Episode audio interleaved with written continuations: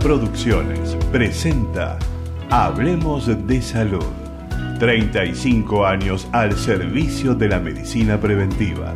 Conducción y producción Ana María Forte, periodista médica. Locución y presentaciones Gustavo Ríos.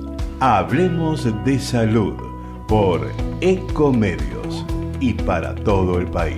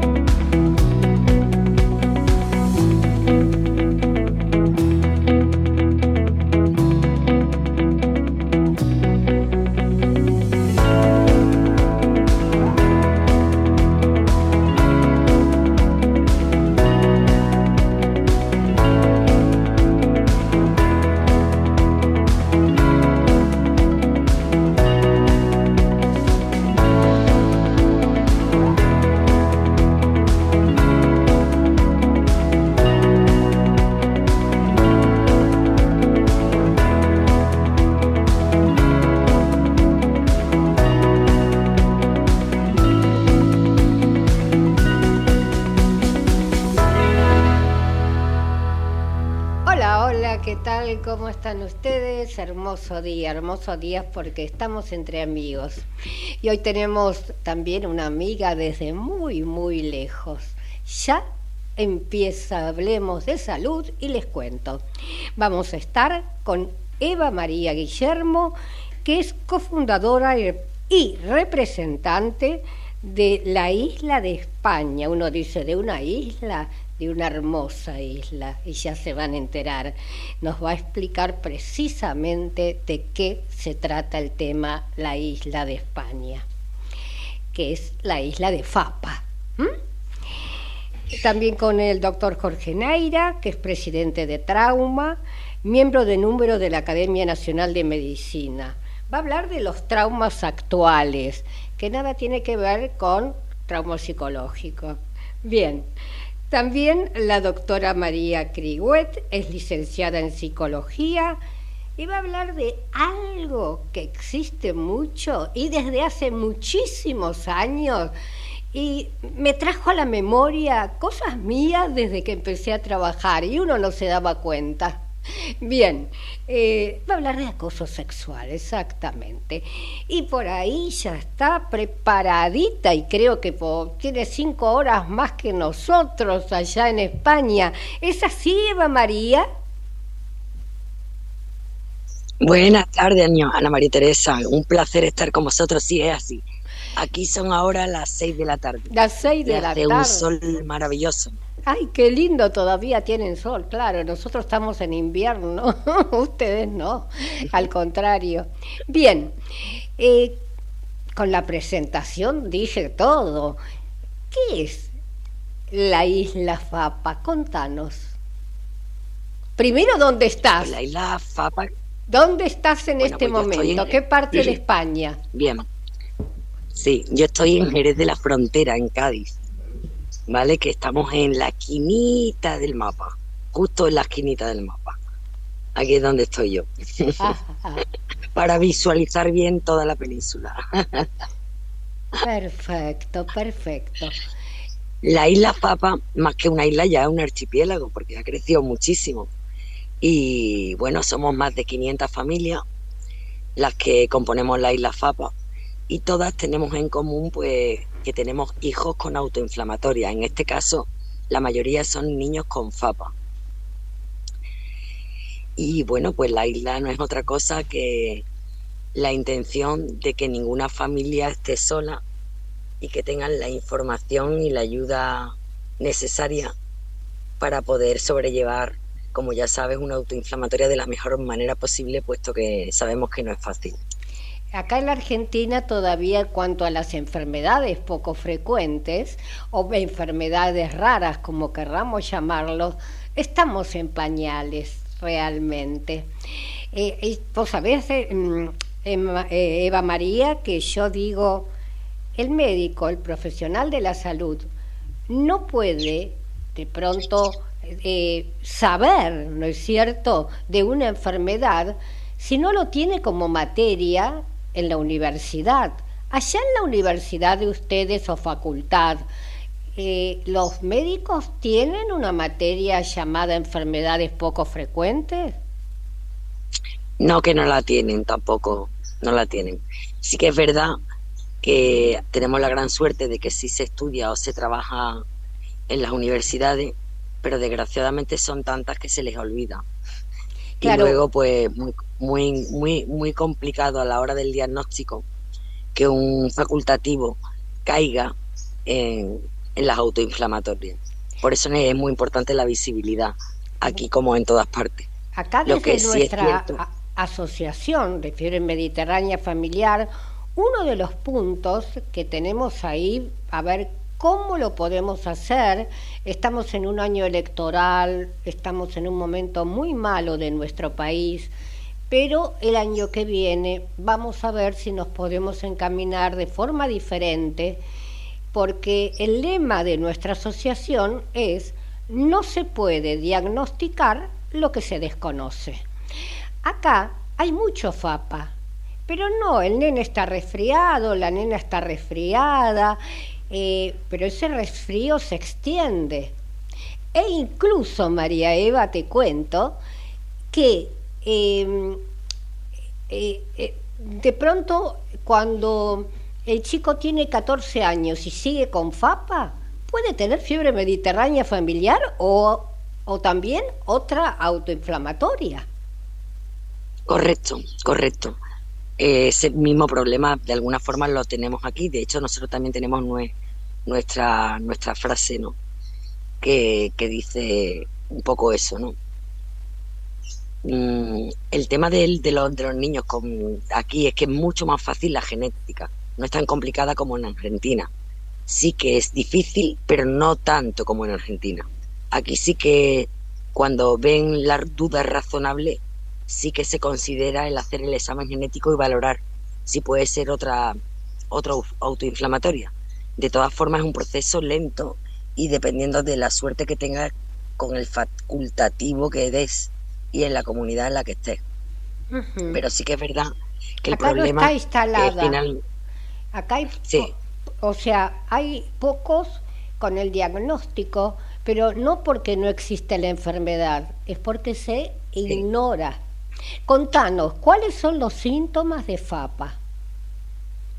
Bien, pues los síntomas de FAPA mm, casi todos se reflejan en las vías altas a nivel garganta, ¿vale? Como, debutan como una faringitis, ¿vale? Con, garganta roja, adenopatía, fiebre alta periódica, que esto es muy importante resaltar.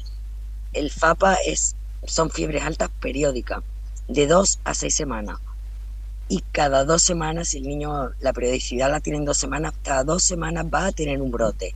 Si es cada tres, cada tres, cada cuatro, cada seis, pero la periodicidad es lo más importante.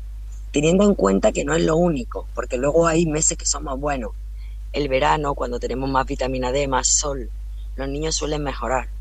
Pero la periodicidad es importante. Las adenopatías a veces debutan con cefalea, dolor abdominal, dolor de extremidades. O sea, como, como me oye, es muy parecido a otras autoinflamatorias. Entonces, ¿qué pasa? Pues que a veces se confunde. Es verdad que la respuesta antitérmico es muy cortita, no es vírico ni bacteriano, por lo cual los antibióticos no hacen absolutamente nada. ¿Vale? Y la respuesta corticoide es tan buena como cualquier otra autoinflamatoria, que ese es un problema con el que nos encontramos muchas veces. ¿no? Que hay facultativos que dicen, no, es que si responden a corticoides solo es FAPA. No es cierto. Todas las autoinflamatorias, como bien indica la palabra, responden a corticoides porque el corticoide es un antiinflamatorio y esto lo tenemos que tener muy en cuenta. Y yo siempre hago mucho hincapié en esto. Exacto. Eh, Eva María, eh, yo te comento eh, lo que yo pienso de los corticoides, que cuando lo medica un médico, porque por eso tiene que medicar un médico, eh, está todo bien porque lo dosifica bien. Pero ¿qué pasa con las mamás? Ante la desesperación de que no le baja la temperatura al niño, lo primero que hace le da corticoides. Y te cuento que yo ejercí acá de maestra durante 14 años, maestra jardinera, y cuando yo veía a los nenes con cara de luna, sin pensar nunca que iba a seguir la carrera de periodismo médico, yo decía, toma corticoides, y llamaba a la mamá y evidentemente tomaba corticoides. Eh, en algunos momentos a mí me dieron corticoides, y yo digo, si la mamá supiera lo que siente el niño cuando le dan corticoides que dicen está molesto, no lo aguantamos, llora toda la noche, eh, me duele mucho porque yo lo pasé, pero de grande. ¿Qué opinas vos con la automedicación? Yo considero que hay que seguir las la directrices. Aquí tenemos, gracias a Dios, el protocolo del CARRA, ¿vale? A nivel internacional donde se habla de la, la dosificación, el protocolo a seguir para síndrome de FAPA. Entonces yo siempre le digo lo mismo a la mamá, cogeros el PDF, iros con el protocolo del CARRA al facultativo y tratar de que la dosificación sea la correcta. Porque aquí otro problema con el que nos encontramos es que cuando los facultativos eh, dan tratamiento para FAPA, ¿vale? A veces ponen tratamiento para una faringitis de repetición, entonces el niño no le desaparece el brote. Siempre comento lo mismo, hay que intentar no automedicar porque no es bueno. Y se haga lo que se haga, comentarlo con el facultativo, porque si no esto es una ruleta y una gramola y no llegamos a nada. O sea, siempre hay que tener un consenso con los facultativos, siempre. Bien, eh, ¿vos, vos, por qué te dedicaste, María Eva, a, a FAPA? A tener el grupo de FAPA? Bueno, el primer diagnóstico que tuvo mi hijo, yo tengo un hijo con ocho años, Gonzalo, mi pequeño superhéroe. Es hermoso, es un niño hermoso. La, tengo la foto, porque ahora nosotros el día 18 de septiembre eh, vamos a conmemorar el día precisamente mundial de la fiebre mediterránea mediterránea familiar y autoinflamatorias y eh, vos me facilitaste eh, un grupo muy importante de niños y entre ellos está tu niño y no porque seas la madre, pero es muy bonito. Muchísimas gracias, Ana María Teresa. Hombre, es que la isla está compuesta también por, por muchas familias argentinas. Yo siempre digo que somos hermanos, ¿no? Porque en la isla, en nuestro archipiélago, son tres islas. En las islas hay muchas familias argentinas. Pues como te iba diciendo, el primer diagnóstico que tuvo mi hijo, él debutó con ocho meses, eh, fue de FAPA, un diagnóstico de FAPA. una total perdición como para casi todas las madres que, que comprenden la isla, ¿no? Antibióticos, atrupel, nadie sabía qué tenía, eh, las fiebres no desaparecían y era una locura. Al año y ocho meses eh, conseguimos que le hicieran la genética a Gonzalo y ahí ya aparecieron enlaces de fiebre mediterránea familiar y DADA 2. Pero nuestro debut fue FAPA y nosotros nos vimos muy solos, muy solos, muy desamparados, con muy poca información y sin saber dónde acudir. Entonces yo me propuse que eso no iba a volver a no, no iba a volver a ocurrir.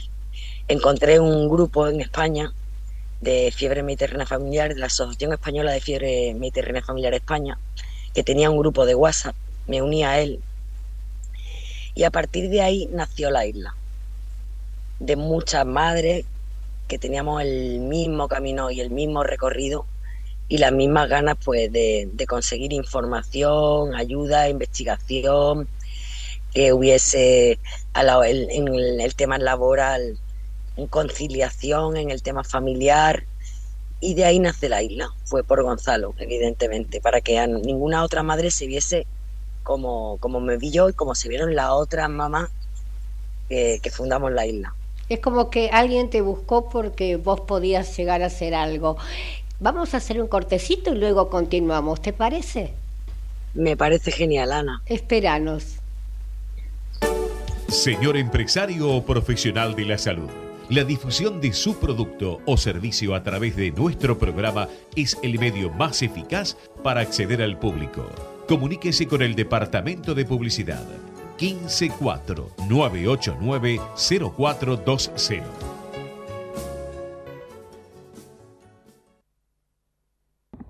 Hola, soy Mariana Arias y soy la madrina de esta asociación sin fines de lucro Fiebre Mediterránea Familiar Argentina. Si tenés alguno de estos síntomas de manera esporádica en niños, fiebre sin motivo, dolor abdominal, vómitos, problemas esqueléticos, en adultos, dolor muscular, torácico, pulmonar, articular, presión arterial alta, erupciones, vómitos, problemas intestinales y no tenés un diagnóstico certero, es posible que tengas fiebre mediterránea familiar, una enfermedad genética de difícil diagnóstico y muy poco frecuente. Tu médico puede detectarla a través de un análisis genético. Nosotros queremos ayudarte, por eso contactanos en nuestro Facebook Fiebre Mediterránea Familiar Argentina, pacientes y familias. Te estamos esperando.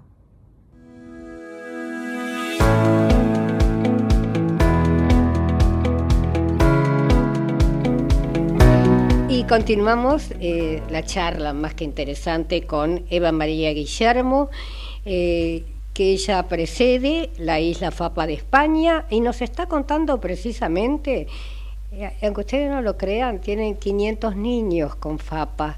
Vaya a saber todos los que hay acá y todavía no están detectados, porque dicen, te comento, María Eva, Eva María, perdón, que acá se dice, y es común que los chicos tengan fiebre, y están dando el estirón, y todo es común. Poco se sabe, muy poco se sabe. Por eso el aporte que estás haciendo vos es un aporte que vos no te imaginás cómo estás ayudando a la Argentina. Te escucho, seguime contando de Gonzalo. Eh, entonces, habíamos dicho, habías dicho, perdón, que Gonzalo Comenzó con un FAPA diagnosticado y después pasó a fiebre mediterránea familiar. ¿Entendí bien? Sí, el primer diagnóstico de Gonzalo fue FAPA y luego en genética ya apareció la fiebre mediterránea familiar y, el DADA 2. Bien. Eh, ¿Cómo es la vida, eh, por ejemplo, de Gonzalo? Bueno, pues Gonzalo realmente eh, lleva una vida prácticamente normal porque él, gracias a Dios, tiene su tratamiento biológico. Él se pincha diariamente desde que tenía eh, un añito y ocho meses a los ocho. El, biológico ha sido un antes y después en nuestra vida. Él también toma colchicina, que, sé, que es un tema que, te interesaba bastante. y bueno, eso ha mejorado su vida considerablemente. Luego la información, el saber cómo actuar, el saber qué les afecta, ayuda también mucho a que normalicen y a que tengan una vida más cómoda. ¿vale? Dentro de lo que se puede, porque ya sabes evidentemente que los síntomas de, de fiebre mediterránea familiar son bien duros, pero, pero sí que ayuda a normalizar y a que tenga una vida Eso, increíble. Yo siempre lo digo, tenemos muchos superhéroes sin capas en la isla porque, porque ellos aceptan todo muchísimo mejor que nosotros. Son maravillosos.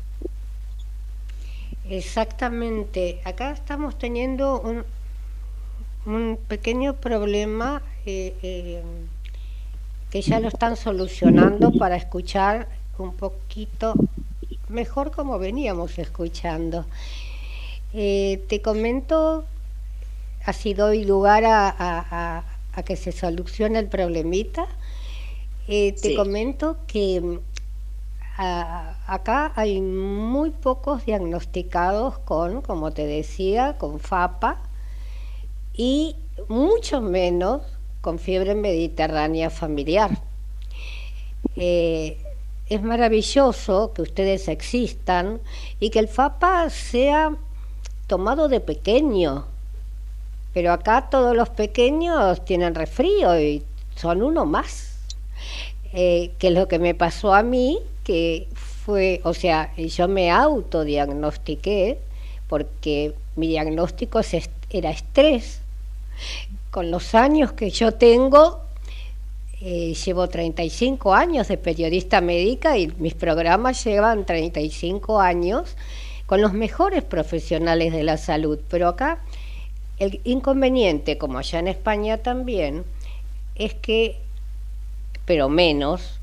La fiebre mediterránea, la, perdón, las enfermedades poco frecuentes, es como, son poco frecuentes, no, no son poco frecuentes, no se diagnostican. Y tuve e, esa suerte grande de leer la bibliografía que vos lo tenés que conocer muy bien, que es de Barcelona, eh, el doctor eh, Juan, uh, se me fue de la cabeza el apellido, pero ya va. Doctor Antón. El que trabaja con el doctor Antón. Arostegui. Arostegui, que tuve la suerte de conocerlo porque todo fue todo casual. Vino para Mendoza, eh, precisamente se hacía el congreso de la Sociedad Argentina de Reumatología, a la cual eh, pertenezco porque se considera una, enfermedad reumatológica, y ahí estuvimos hablando, en tres días habremos hablado cinco horas. y ahora que el 18 nosotros vamos a tener nuevamente eh, la conmemoración de la eh, fiebre mediterránea familiar y autoinflamatoria, un ser maravilloso me prometió que el doctor Antón nos va a mandar un videíto. ¿Es así, Eva María? Nosotros estamos en ello, estamos en ello. Ya hemos mandado el a través de Ángels, de Fiebre Mediterránea Familiar España, se le ha mandado un email y esperamos que sí, que él, que él diga que sí y que esté con vosotros, que a nosotros nos haría mucha ilusión que estuviera y además que creo que es su sitio, que, que debemos, debemos hermanarnos y España debe estar ligada estrechamente a Argentina. Yo creo que sí, que el doctor Antón cederá. Vamos, yo confío en Dios. Es genial porque yo me salvé la vida, porque si yo hubiese leído cualquier otra bibliografía, hubiese desistido. Pero cuando leí con mi amigo Google, ¿no es cierto? Si bien hay, eh, no es aconsejable, para eso están los médicos, pero cuando uno llega a un estado de desesperación, busca de cualquier lado. Y me describió de pie a cabeza. Eh, lo único que no decía y que dijo lo voy a tener en cuenta, eh, la presión arterial, que es la que murió mi padre y parte de mi familia. ¿Mm? Y esta enfermedad trae presión arterial en según los casos. Ahora yo te escucho a vos porque ya se escucha perfectamente. Contanos más cosas para que nosotros podamos aprender con respecto a la enfermedad, con respecto a la isla. Eh, y ya estamos trabajando en común unión que para mí es maravilloso. Lo primero que te voy a decir es una frase de otra cofundadora de de la isla Fapa, mi pelirrosa, que estrechamente trabaja conmigo siempre. Ella dice que para luchar y vencer la información es poder. A nosotros, a la hora de, del diagnóstico acá en España, nos ayudó mucho el confinamiento, porque eh, desgraciadamente ya no le podían echar la culpa a los virus y a las bacterias. Entonces, pues sí que se esforzaron un poco más los facultativos en averiguar qué tenían nuestros niños.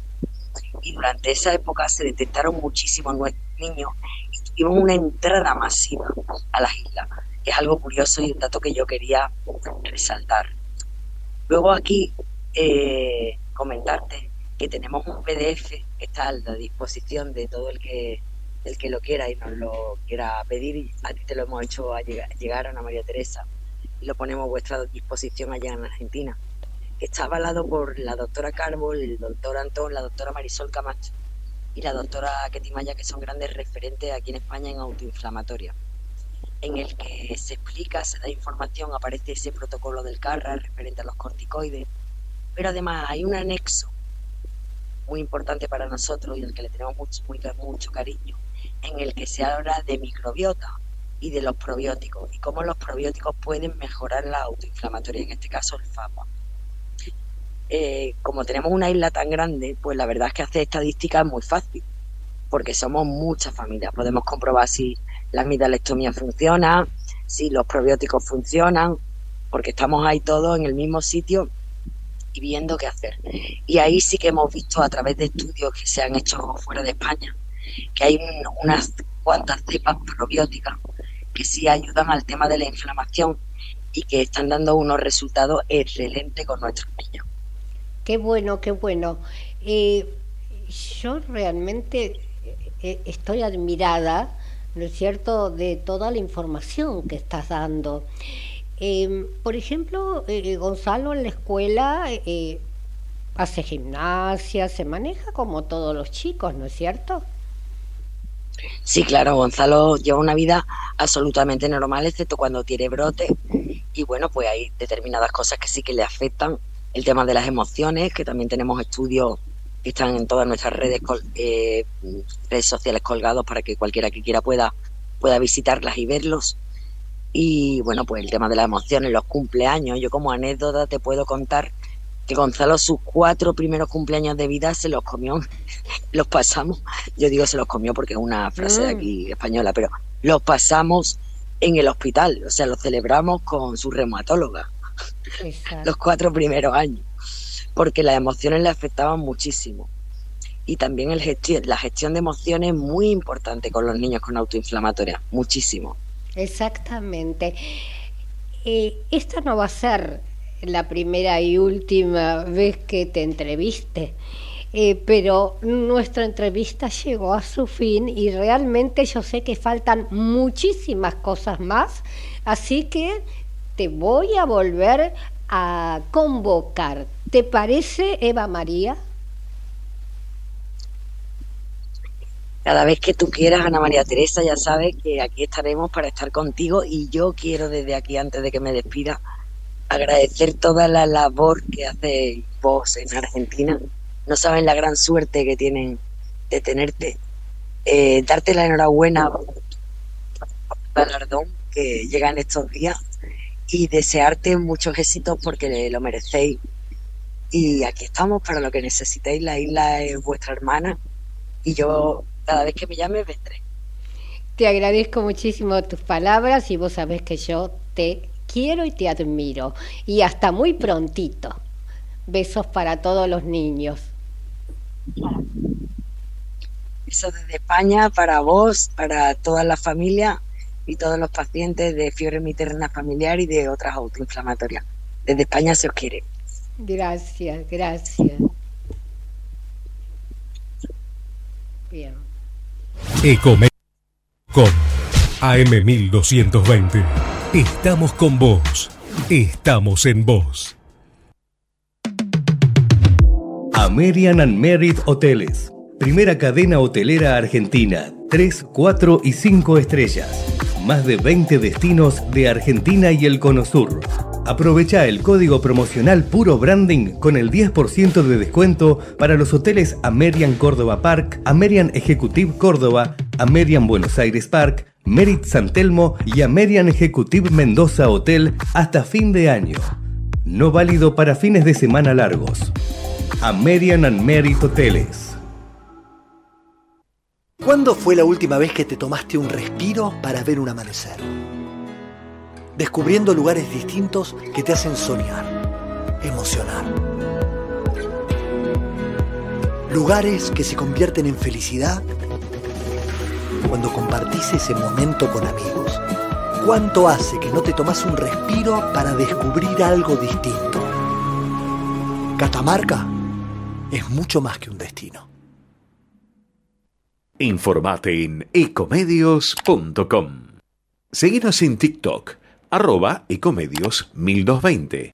Si usted tiene alguna inquietud sobre su salud o la de su familia, Hablemos de Salud les responde vía mail Tomen nota.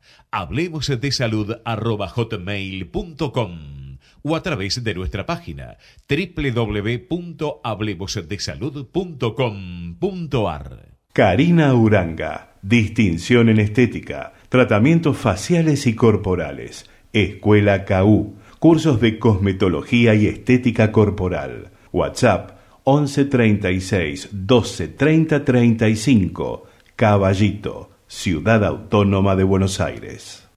Look 5D transforma tu imagen para una buena comunicación con el entorno. Trabajamos desde lo físico hasta lo energético. Tratamiento integral para el cabello, rostro y cuerpo. José María Moreno 393 Caballito, Ciudad Autónoma de Buenos Aires. Facebook e Instagram, Look 5D.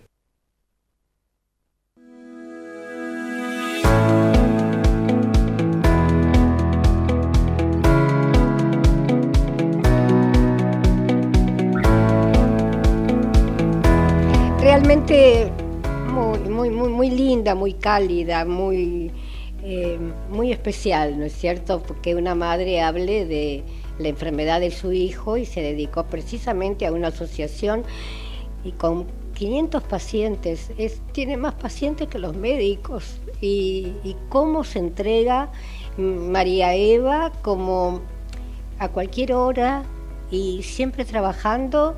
Eh, realmente es admirable. Ya estamos con otro gran amigo, el doctor Jorge Neira, que es presidente de Trauma. Yo ya lo presenté, no lo voy a presentar eh, nuevamente. Pero cuando decimos trauma, eh, Neira, ¿qué decimos? Bueno, primero muchas gracias. Además, felicitaciones por el premio, así que mañana vas a recibir un premio, así que bien merecido. Este, me quedé con una, con una frase que dijo Eva María, que dice que para luchar y vencer la información es poder.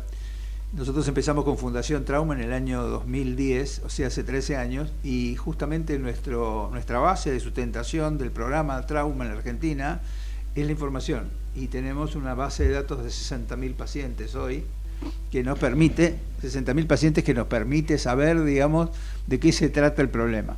El trauma es una enfermedad, es una enfermedad, es la enfermedad que más mata y discapacita a la gente joven es la, tercera causa de muerte en todos los grupos de edad en el mundo y la primera, digamos, entre 1 y, y, 35 o 40 años y tiene un impacto muy importante porque además de la mortalidad está el tema de la discapacidad, ¿no? Y se dice que, por ejemplo, en colisiones vehiculares, por cada persona que fallece por una colisión vehicular, tres personas quedan con discapacidad permanente y 75 con discapacidad transitoria.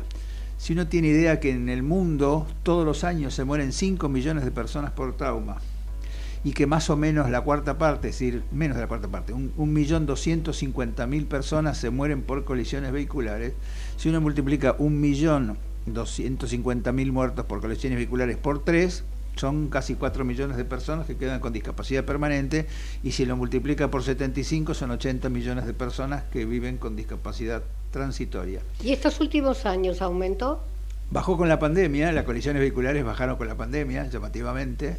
Porque estábamos encerrados. Claro, y este, aumentaron las agresiones, algo que después este, se va a hablar, el tema, el tema de las agresiones domésticas, este, eso sí aumentó, porque en realidad eso está vinculado con la, la relación vincular y no con el tránsito en particular. Ahora, si uno analiza el trauma, como se dice, el trauma es el daño intencional o no intencional que se produce cuando el organismo se expone a una fuente de energía, por ejemplo, energía mecánica, como los choques, la serie de bala, la energía térmica, la quemadura, la energía eléctrica, poner los dedos en el enchufe, digamos, la energía radiante, que son las radiaciones ionizantes. Este, esas son las causas más comunes de trauma y fíjate que empezamos diciendo que podía ser intencional o no intencional. Si más o menos el 20% de los pacientes traumatizados eh, tienen trauma debido a la violencia, violencia hacia terceros, violencia hacia uno mismo, como pasa con los suicidios. El suicidio es la segunda causa de muerte en el mundo por trauma, así que es interesante tener estas cosas en cuenta. Y las violencias ejercidas... Este, en Argentina también tenemos un porcentaje similar. en Argentina porque no existen eh, realmente investigación, ¿no? Gracias justamente al registro que nosotros tenemos de datos en la Fundación, el Hospital Gonet, que es un hospital que está en, nuestras, en nuestra red, presentó un trabajo hace unos años sobre los intentos de suicidio en el área programática del hospital como una, como una cosa llamativa que, les había llamado la atención. Y eh, te decía que eh, el trauma, digamos, que puede ser intencional o no intencional, el otro 80% son las que se llaman lesiones no intencionales, que son las colisiones vehiculares, las caídas y los que se producen en los ámbitos domésticos, recreativos, escolares, este, que es algo eh, importante tener en cuenta. A estas se le llaman no intencionales. Habitualmente a este grupo se lo llamaba accidentales. Por ejemplo, en la cocina se producen la mayoría. Claro, sí, sí, absolutamente. Todo lo que tiene que ver con la, con la, con la, las lesiones en el ámbito doméstico tiene que ver, digamos, con que los chicos estén sueltos, que tengan acceso a, la, a, la, a las cacerolas, que tengan acceso a, a los medicamentos, que tengan acceso a una cantidad de cosas que le produce daño. Eso es el trauma. Y tiene una ventaja Por eso nosotros no hablamos de accidentes porque las lesiones son siempre eh, la consecuencia de hechos y circunstancias en las cuales se puede actuar para mitigarlas o para eliminarlas. Claro, por ejemplo, para ayudar a una mujer en su casa, si está con una sartén, la sartén obvio para nosotros, no tiene que tener el mango para afuera. Obviamente. ¿Y cuántos chicos se queman precisamente? Pero Ana, y fíjate mujeres, vos, ¿no? muchas veces cuando uno alcanzás algo que está arriba, que haces? Te subís a un banco. Y si no alcanzás con el banco, le pones algo para subirte al banco, absolutamente sin tener en cuenta que es previsible y prevenible que te caigas. Fíjate vos que aparecen dos, dos palabras, previsible y prevenible. Previsible es que es previsible que si vos te subís a una cosa inestable te vas a caer. Y es prevenible porque si no lo haces no te caes. Y esta previsibilidad y, y la prevenibilidad es lo que hace que un accidente deje de ser accidente. Porque Algunas veces se hace a propósito, Bueno, porque no se cuida, pero la mayoría de las veces a mí me pasó. Quise poner las cortinas, sí, eh, entonces, ¿qué forma hay de poner las cortinas poniendo, subiendo una escalera? Claro. Yo dije no, en punta de pie. En punta de pie me fui para atrás. Obvio. Si no hubiese estado la cama, yo me desnuco. Sí, sí, bueno, por eso te digo, esta previsibilidad y prevenibilidad es algo previsible y prevenible que te pase eso. Exacto. Eh, y esas son cosas que a medida que aumentan los grupos vulnerables, por ejemplo, ¿quiénes tienen caídas? Los chicos y los viejos. Viejo en el sentido cariñoso y afectuoso de la palabra viejo, que es las personas de más de 65 años, viejos jóvenes y viejos viejos. Viejos de 65 80, viejos de más de 80. Y esa es la característica que cuando uno no, no percibe el riesgo que tiene cada grupo vulnerable, las posibilidades de que tenga una lesión son mayores. Y esto tiene una cosa muy importante. Es la no aceptación también, porque uno se tiene Sí, que dar cuenta obvio, de obvio. la edad que tiene Obvio. y aunque sea joven puede pasar, pero como decís, después de los 60, mm, Sí, más pero, común. pero fíjate vos que hay toda una cosa en la comunidad que es, si vos sos joven tenés que casi como exponerte al riesgo como una cosa de la juventud, y eso no es cierto, digamos, No. me parece, es un, es un mal consejo hacia los jóvenes decirle tenés que exponerte al riesgo porque no es necesario. Si te pasa a poner un riesgo tenés, tenés posibilidad tenés de, de tener consecuencias por eso, y acá viene el tema de la vacuna del trauma, ¿no? Así como nosotros tuvimos una enfermedad endémica que desapareció del planeta, que fue la viruela, Ajá. el trauma es una enfermedad endémica porque te estoy diciendo que todos los años se mueren 5 millones de personas por trauma, todos los años, y entonces es una enfermedad endémica, y la enfermedad endémica que fue la viruela desapareció del planeta porque se vacunó todo el mundo todo el tiempo. ¿no?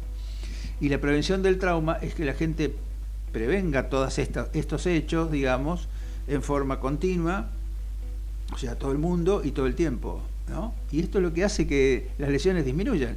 A mí siempre me dice, vos sos un controlador. No es ser un controlador, es tener una salud sana. Si uno vive en una casa, en una casa segura y se transporta en un auto seguro, con las cosas que tienen que tener de seguridad el auto, por ejemplo, que el chico tiene que estar atrás si tiene menos de 12 años, con el cinturón de seguridad, con la sillita, y si tiene más de 12 puede ir adelante con un cojín si no le alcanza bien el cinturón, con el cinturón colocado. Eh, una casa segura, un barrio seguro, una ciudad segura, una provincia segura. Esta es, es una consecuencia, digamos, del tema de la, de, las, de la protección de la salud de las personas. Es la mismo que usar el profiláctico si uno tiene una relación este, sexual este, no habitual, es lo mismo que utilizar, que no fumar. ¿Qué quiere decir una eh, no habitual? No, no habitual es que, digamos, si uno tiene una pareja de muchos años y bueno, se ¿Y supone... quién te da la...? No, no, es cierto, bueno, eso son decisiones Hay que de cada decirlo, uno. No, es no, yo estoy de acuerdo con lo que decís, pero quiero decirte, eh, estamos totalmente de acuerdo. Lo que estoy diciendo es que si uno tiene una pareja estable y tiene una, una relación adecuada, por ahí no es necesario que la use. Ahora, a partir de ahí todo es posible. Y también es posible lo que vos decís, y estoy de acuerdo.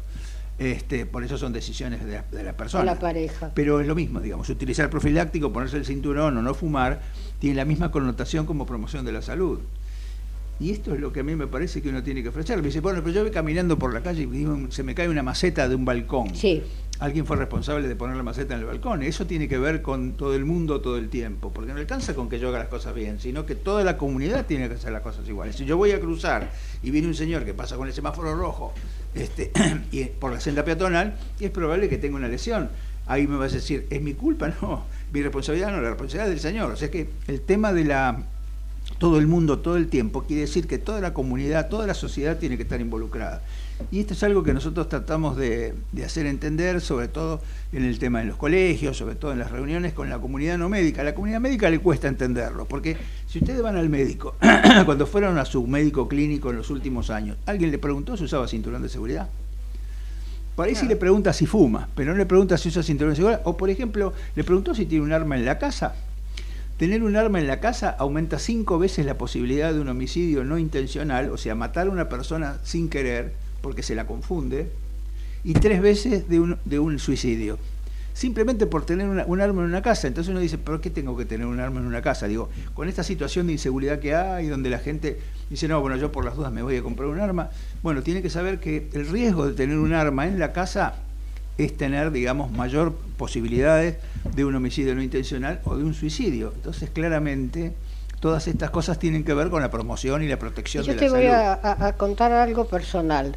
Eh, 35 años atrás, cuando yo me separé, eh, bastante, eh, dije, yo me voy a comprar un arma, porque yo tenía eh, una casa bastante grande, con fondo, paredes bajas, y nunca la compré, por suerte, porque si no, hubiese matado al amigo de mi hijo, que por hacerle un chiste hizo que se iba, volvió a entrar, mi hijo se levanta y me dice, mamá, hay un hombre en la, en la escalera si yo tenía el arma, yo le tiro. y mato al amigo de mi hijo. Por eso te digo, esto es algo que suele pasar. Esto está publicado, digamos, en Estados Unidos. Estados Unidos tiene un serio problema con las armas. Nosotros, yo formo parte de algún par de, sociedades americanas que tienen que ver justamente con el trauma y en una de ellas este, se, han hecho, digamos, este, recomendaciones acerca de la no venta de armas, porque imagínense ustedes, están nerviosos, van a un lugar, le venden un arma de cualquier calibre este, eso es incitar, digamos, a que pase algo. Y es lo que pasa en Estados Unidos. El Stop the Bleeding, la campaña de parar el sangrado, surge en Estados Unidos como lanzamiento de Obama por el tema de las, este, de las heridas en las escuelas. Porque ustedes vieron que en, cualquier escuela de Estados Unidos un muchacho se compra un rifle de alto, de alto calibre y va y le tira a la gente porque tuvo en ese momento un problema. Un poco más de droga que en otro momento. Y acá está el problema entre, entre la libertad individual, que es poder yo comprarme, digamos, este un arma y el derecho de los demás, digamos, de la, seguridad de los demás, ¿no? Pero ellos tienen la quinta enmienda y la quinta enmienda es que cualquier americano tiene que poder defenderse y eso es lo que hace que ellos insistan en el tema de por qué tienen que tener armas. Lo cual me parece algo tremendo porque siempre hay alguna persona que quiere traerlo aquí como una necesidad. O sea, es una este tranquilidad psicológica un arma, nada más. Yo creo que es, un grave, es una grave y responsabilidad. puede ser un doble, arma de doble creo que es una grave responsabilidad personal, doméstica y social. Tener Totalmente. Deja un mensajito. No, el, mensajito que, nosotros siempre queremos insistir es que las lesiones son siempre prevenibles y previsibles y por lo tanto no son accidentales y que la prevención es la vacuna del trauma y que tiene que ser la prevención todo el mundo y todo el tiempo y esto es algo que hay que entenderlo. Yo tengo que usar el cinturón todo el mundo y todo el tiempo. ¿Por qué? Porque es la única forma de que el cinturón tenga el efecto que tiene que tener. Como eso, cualquiera otro de los ejemplos que se tienen que tomar sobre, sobre el trauma y el impacto que tiene en la sociedad. Genial como siempre, clarito y al pie. y ya estamos con la doctora María Criguet, que ya la presenté. Eh, iba a hablar acerca de acoso laboral. Lindo tema. Lindo tema, tremendo y, mucho más frecuente de lo que quisiéramos. Eh, a ver, el acoso laboral puede ser de diferente tipo. Puede ser en principio físico, que quizás es el menos frecuente, sexual y o emocional. Casi siempre el emocional está, digamos, en conjunto con el sexual o con el físico. A veces están presentes los tres. Eh, habitualmente cuando nosotros pensamos en situaciones de acoso, quizás pensamos en situaciones de extrema violencia o de que podemos ver rápidamente, pero por supuesto que ese acoso es eh, totalmente dañino y hay que interrumpirlo, pero nos gusta pensar en el acoso más sutil de pequeños gestos, pequeños actos, microcomportamientos, que a veces, mirados desde afuera, no se pueden detectar claramente, pero que la persona va generando la cantidad de síntomas enormes que presentaría frente a una situación de acoso altísima. ¿sí? Nos desubica. Nos desubica y en verdad tiene el mismo efecto que el trauma porque por otro lado hay, digamos, en principio una situación de eh, desconocimiento de incertidumbre por parte de la persona que recibe esa conducta.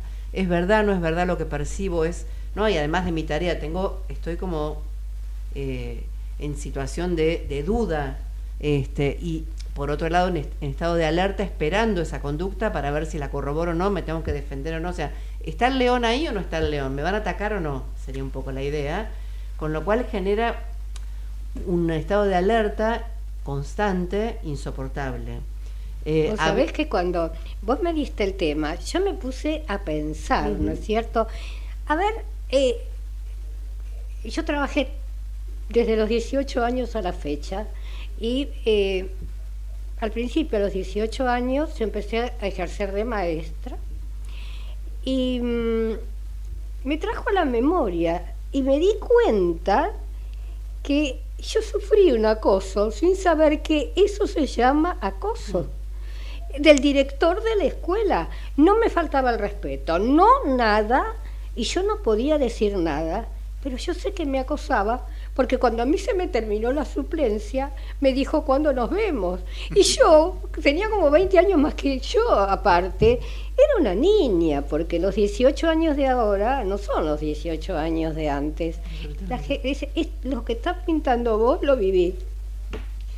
Y además, hace algunos años atrás, digamos, no había ningún tipo de conceptualización de lo que era acoso laboral y mucho menos una regulación legal para proteger a las personas que padecían de este tipo de situaciones.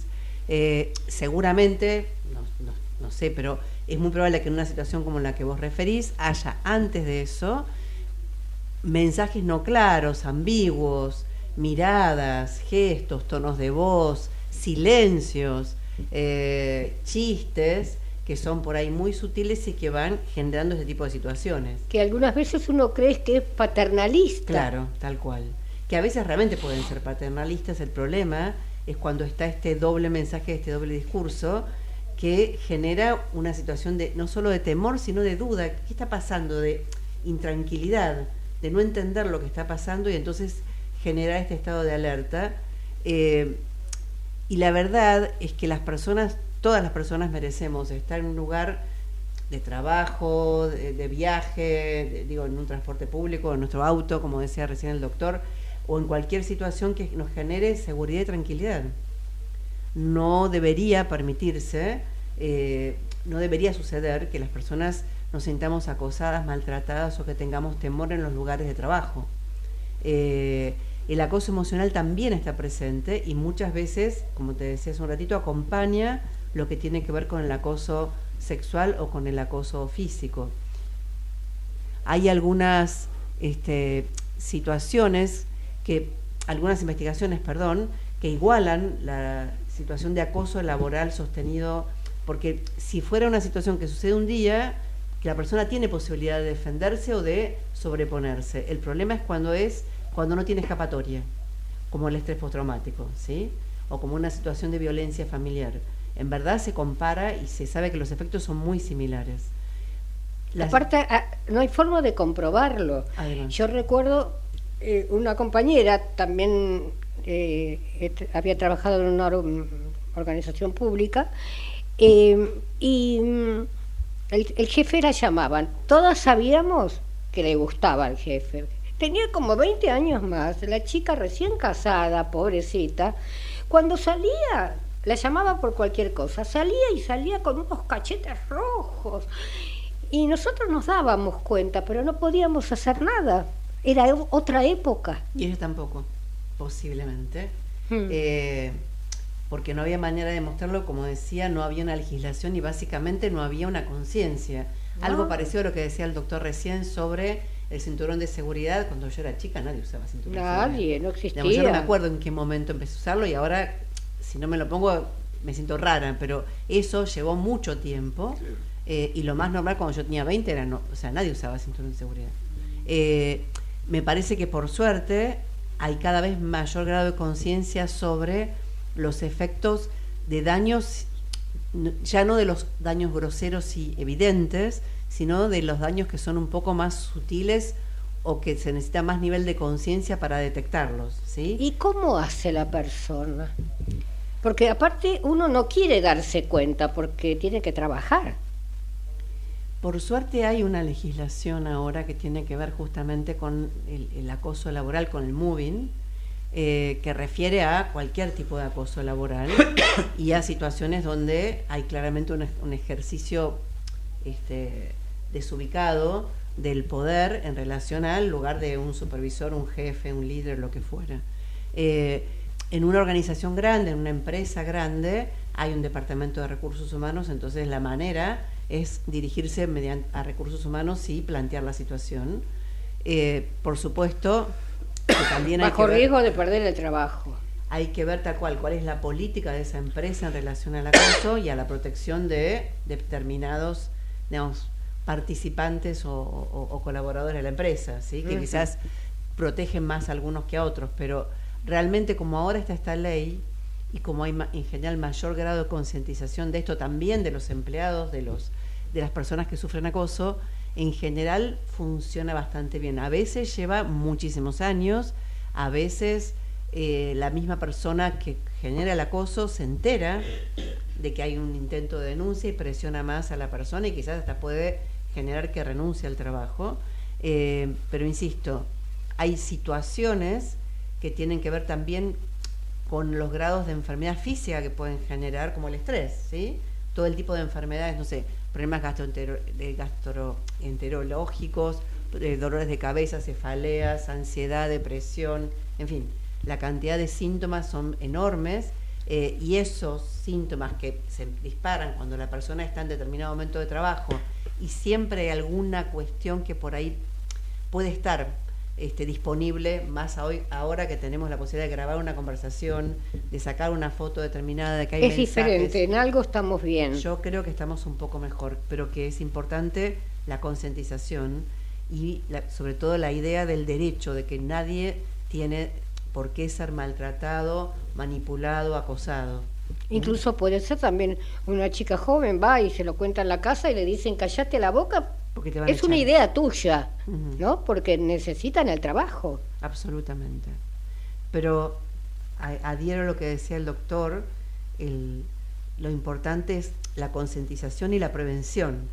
Primero, saber de qué se trata, saber cuáles son mis derechos y que esto no debería pasarme, que si yo veo un trabajo no es para que me acosen de ninguna manera, sino es un intercambio de mis horas de trabajo y mi capacitación por una cifra material eh, económica, digamos, que se pacta de antemano. Este, del mismo modo que el derecho a las vacaciones o, en fin, al aguinaldo, lo que fuera que se haya acordado en esa situación laboral, tengo derecho a que no me acosen. Y también, si sucediera, tengo derecho a reclamar. Me parece que esto es como el mensaje fundamental. Claro, la macana es que eh, quizá eh, el acosador es precisamente su jefe. Es que pasa la mayor parte de las veces digamos, también puede ser alguien que está a la par o que está en, una situación jerárquica menor a la persona acosada, pero lo más probable es que sea alguien que esté en una categoría superior. Eh, de todas maneras, en general, esto se puede detectar. Recomiendo un video que está en la web de Avon sobre lo que es el acoso laboral, porque además es importante justamente entender que hay tres partes. Primero, la persona que recibe esa conducta de acoso y de maltrato. En segundo lugar, la persona que hace, que realiza esa conducta. Y en tercer lugar, que es la mayoría, los testigos.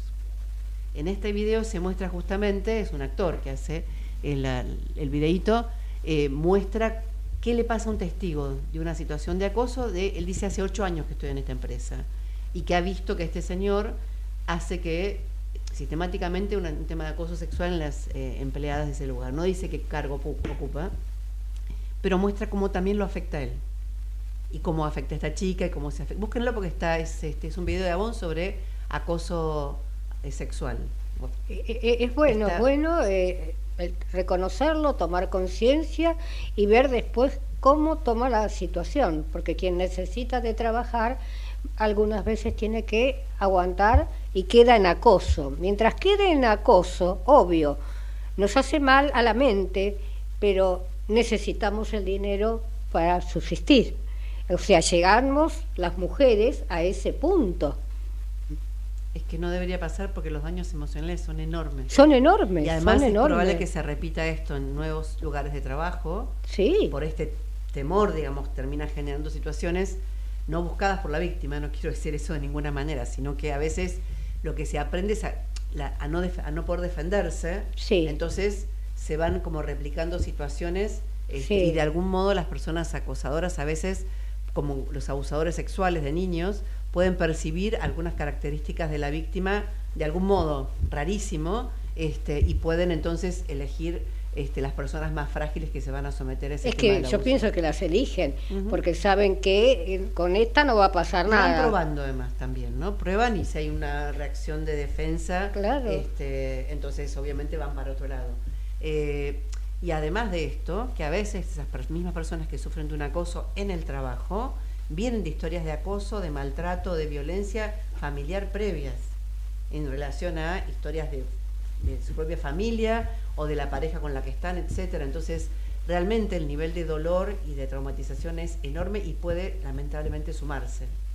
Bien, da para mucho más, pero más clara e imposible. Yo una vez, eh, a mí una vez me dijeron algo que nunca en mi vida, muchos años atrás, me la voy a olvidar. Me dijeron si yo era o me hacía. En relación a este tipo de situaciones. Eh, claro, entonces, este, porque yo me hacía la tonta, pero cada uno tiene su recurso. Para no contestar, claro. Pero por dentro queda algo feo. absolutamente. Nos ayudaste un montón, ¿eh? A todas las mujeres. A veces el acoso también es de mujeres hacia hombres. Entre en hombres, situaciones entre hombres, entre hombres, entre mujeres o de mujeres en posición jerárquica hacia hombres también. Sí, sí, sí, sí. Lo que pasa es que la mayor parte en porcentaje, en estadística, es de hombres y mujeres. Exacto. Bien, me quedaría ahora charlando con, con vos, eh, pero vos ya viste que nos están haciendo el corte-corte. Eh, realmente no me iría porque ah, eh, realmente es un programa, fue y será porque se sube a YouTube un programa a los que yo digo muy fuerte, donde cualquiera se puede sentir identificado. Eh, les agradezco mucho, mucho, mucho que nos estén viendo y escuchando y será hasta el próximo martes. Gracias. Chau, chau.